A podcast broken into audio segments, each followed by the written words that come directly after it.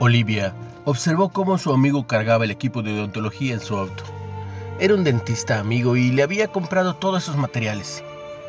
Tener su propio consultorio había sido un sueño de Olivia durante años. Pero cuando su hijo nació con parálisis cerebral, se dio cuenta de que tenía que dejar de trabajar para poder cuidarlo.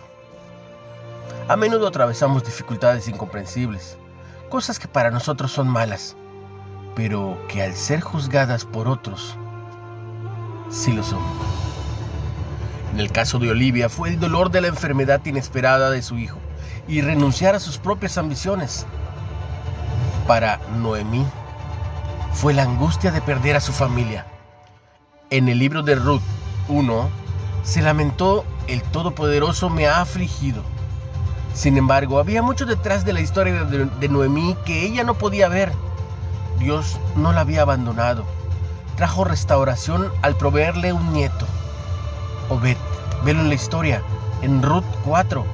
A través de él Noemí sería pariente de un ancestro, vos, y él del mismísimo Jesús, como dice Mateo 1.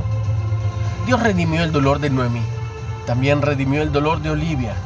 Al pasar, al ayudarla a empezar un ministerio para niños con enfermedades neurológicas, Tal vez experimentemos épocas de dolor, pero podemos confiar en que si obedecemos y seguimos a Dios, Él puede redimir nuestro dolor.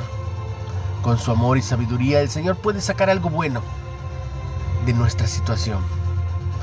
¿Cómo ha redimido Dios tus pruebas en el pasado? ¿Has aprendido algo? ¿Cómo te ha animado durante tus dificultades presentes? Cualquiera que sea tu situación, escucha bien Da gracias a Dios.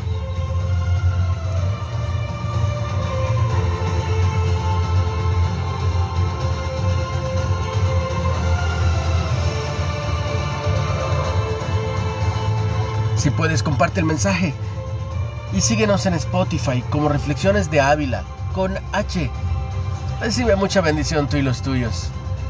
En el nombre de Jesús.